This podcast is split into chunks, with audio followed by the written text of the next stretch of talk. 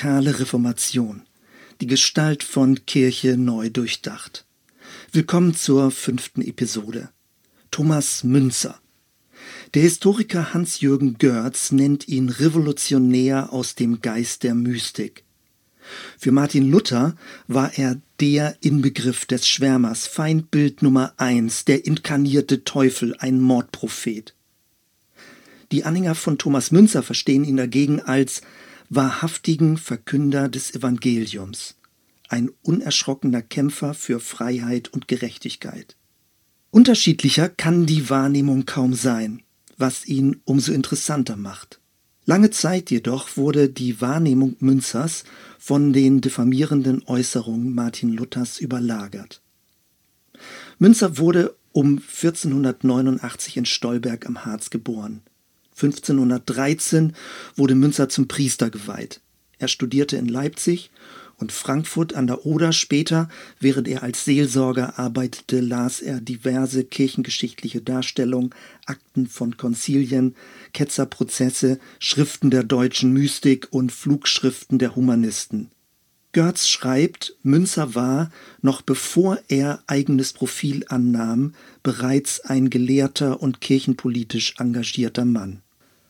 1519, zwei Jahre nach dem Thesenanschlag, wurde er in Zusammenhang mit der Reformation zuerst erwähnt, und zwar unter dem neuen Begriff Lutheraner.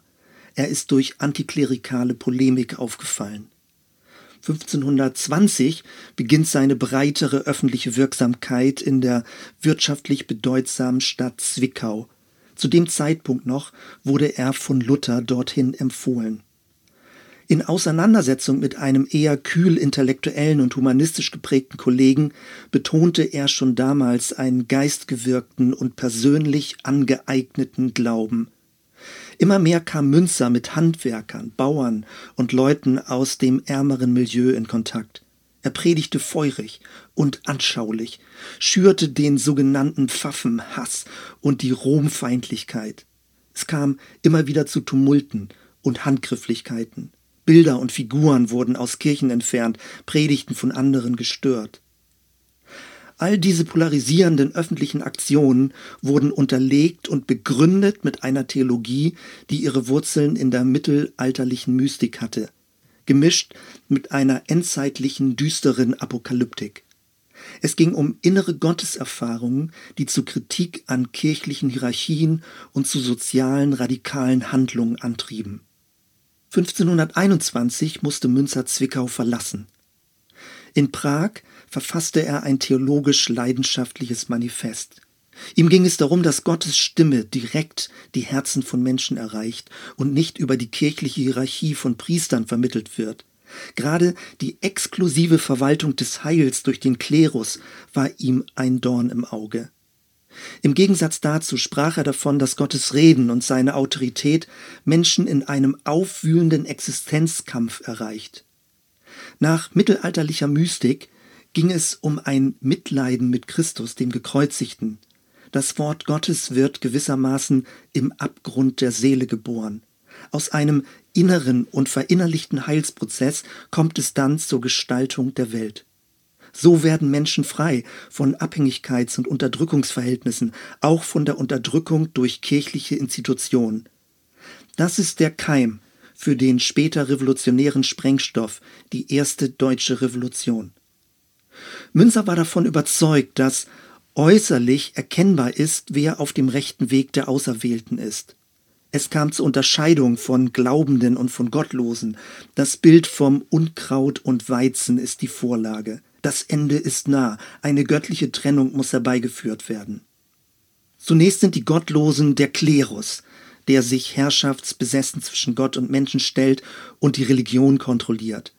In diesem Zusammenhang klang auch hier schon das Motiv vom Priestertum aller Gläubigen an. Das heißt, jeder Mensch hat durch den Christusgeist unmittelbaren Zugang zu Gott ohne Vermittlung der kirchlichen Priester oder einzelnen Sakramente. Auch in Prag blieb Münster nicht lange. 1523 übernahm er in Altstedt eine Pfarrstelle. In kurzer Zeit entstand eine breite Reformbewegung, die sich schon deutlich von der Wittenberger Bewegung unterschied. Siegfried Breuer nennt ihn den Vater des deutschen evangelischen Gottesdienstes und des evangelischen Gemeindeliedes. Münzer wollte das Volk zur Erfahrung des Glaubens führen. Seine Predigten waren ein öffentliches Ereignis und entfachten Begeisterung. Seine Zuhörer sollten aus einer inneren Umwandlung, einer geistlichen Läuterung zu Trägern einer neuen, freiheitlichen und gerechten Ordnung werden.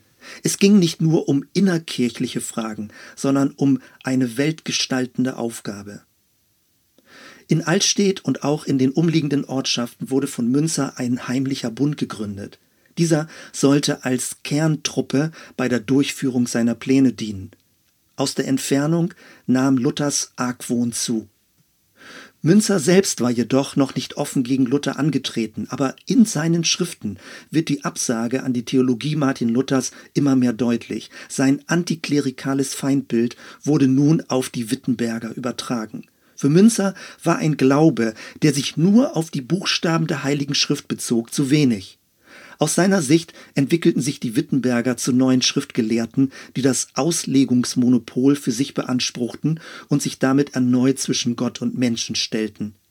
Auch kritisierte Münzer die Taufe von Unmündigen. Aus seiner Sicht war sie damals zu konstantinischen Zeiten, Zitat, als Eingang zur Christenheit zum viehischen Affenspiel geworden, Zitat Ende. Und damit ist sie schuld am Verfall der Kirche. Mit der Zeit nahmen die Unruhen in Altstedt zu. Es gab Beschwerden bei den Fürsten über ihn. Luther empfand ihn als ernstzunehmenden Konkurrenten. Zur lehrmäßigen Kontrolle musste Münzer eine Predigt vor der amtierenden Obrigkeit halten. Anhand von Texten des Propheten Daniel legte er die Vision von den vier Weltreichen aus und drängte darauf, dass die Zeit gekommen sei, das Gottes Reich auf Erden zu erwarten. Für diese historische Aufgabe wollte er die Fürsten gewinnen. Diese sogenannte Fürstenpredigt, direkt und offensiv, feurig und furchtlos, gilt als eines der eindrucksvollsten Dokumente aus der Reformationszeit. Die Fürsten reagierten abweisend. 1524 musste Münzer auch Altstedt verlassen. Er flieht vor dem Zugriff der Fürsten. Ab jetzt hielt er es für legitim, sich zusammen mit dem Volk gegen die Obrigkeit zu erheben. Der revolutionäre Kurs nahm immer mehr Konturen an. Luther veröffentlichte den scharfen Brief an die Fürsten zu Sachsen von dem aufrührerischen Geist. Er überredete die Fürsten zu rigorosem Eingreifen. Münzer wendete sich mit seiner hochverursachten Schutzrede gegen das Zitat geistlose, sanft lebende Fleisch zu Wittenberg. Zitat Ende. Man bekommt eine Ahnung, mit welcher gegenseitigen Polemik gearbeitet wurde. Nach einigen Umwegen fand man Münzer unter den Aufständischen. In Mühlhausen beteiligte er sich an der Organisation und Durchführung von Bauernzügen durch Thüringen. Er verschreibt sich als Anführer ganz dem Aufstand und drängt zur Tat. Dabei deutete er die drohende Konfrontation mit der weltlichen Gewalt als Endgericht. Im Mai 1525 in Frankenhausen wird die wütende Ansammlung der Bauern vom heranrückenden Fürstenheer geschlagen und grausam verfolgt. Luther hatte die Fürsten dazu aufgerufen, die Bauern streng zu bestrafen. An diesem Tag werden ungefähr 6000 Bauern niedergemetzelt. Münzer konnte fliehen, wurde aber später gefasst und gefoltert. Am 27. Mai 1525 wurde er hingerichtet. Der Einfluss von Münzer und sein Gedanken war sehr groß, gerade auch nach seinem Tod. Sein Spiritualismus inspirierte Hans Denk und Sebastian Frank, seine feurige Endzeit- und Traumsymbolik färbte auf Hans Huth und Melchior Hoffmann ab. Am meisten wirkte er aber ungewollt eher negativ nach.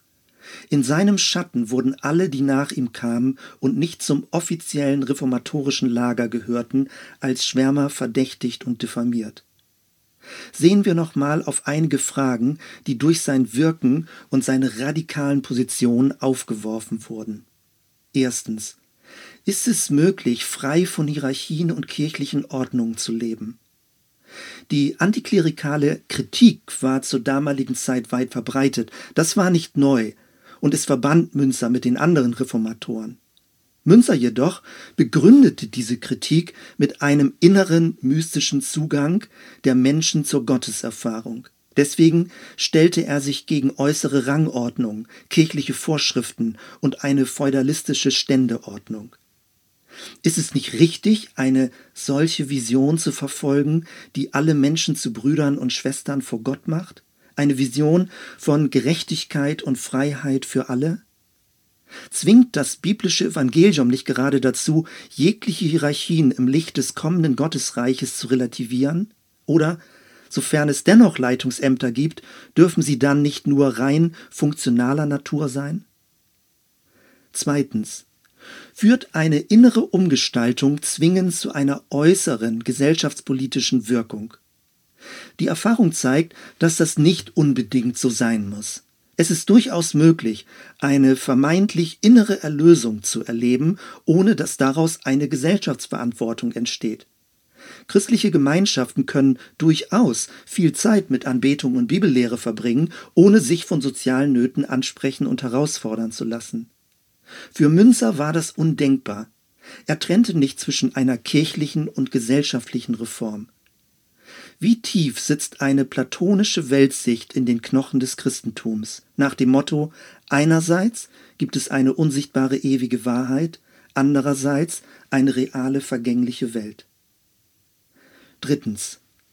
Wie sehr sind wir in kirchlicher Realpolitik gefangen oder sind wir als Christen noch utopiefähig?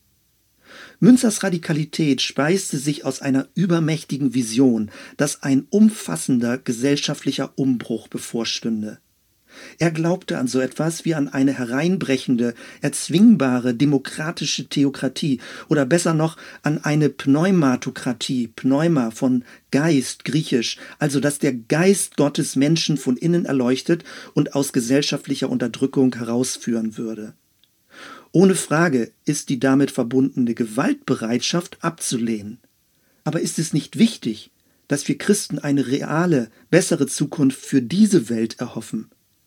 Oder ist unser Glaube so verkopft, so abstrakt, so korrekt, so rechtgläubig, dass für uns die konkrete soziale Not und wirtschaftliche Ungerechtigkeit sekundär werden? Viertens. Berechtigte Ideologiekritik. Hans-Jürgen Görz schreibt, Münzer hat erkannt, wie schnell sich Theologie zu Herrschaftszwecken missbrauchen lässt und den Weg Luthers in eine Reformation vorausgesehen, die sich von obrigkeitlicher Macht protegieren ließ. Bei allen Verdiensten, die zu Recht Martin Luther zugeschrieben werden, sollte die prophetische Kraft Münzers nicht übersehen oder diffamiert werden. Münzer spürte die Gefahr, dass das neue Evangelium erneut die armen und einfachen Leute bevormunden und ausnutzen würde. Die Befreiungstheologie in Südamerika hat genau das angemahnt, nämlich dass es nicht um großzügige Barmherzigkeitsdienste einer reichen Kirche für die Armen geht, sondern um eine Beteiligung der Armen an dem kirchlichen Leben. Nicht eine Kirche für die Armen, sondern mit den Armen. Trotz Spott und Polemik durch die anderen Reformatoren wurde Thomas Münzer bei der Französischen Revolution als mutiger Führer im Befreiungskampf des deutschen Volkes gefeiert und später im sozialistischen Lager zu einer Symbolfigur in Bezug auf die soziale Frage. Natürlich ist auch das eine interessengeleitete Instrumentalisierung seiner Person. Aber es hilft, die offizielle Reformationsversion durch eine sperrige Außenperspektive zu relativieren. Zum Schluss ein Filmtipp.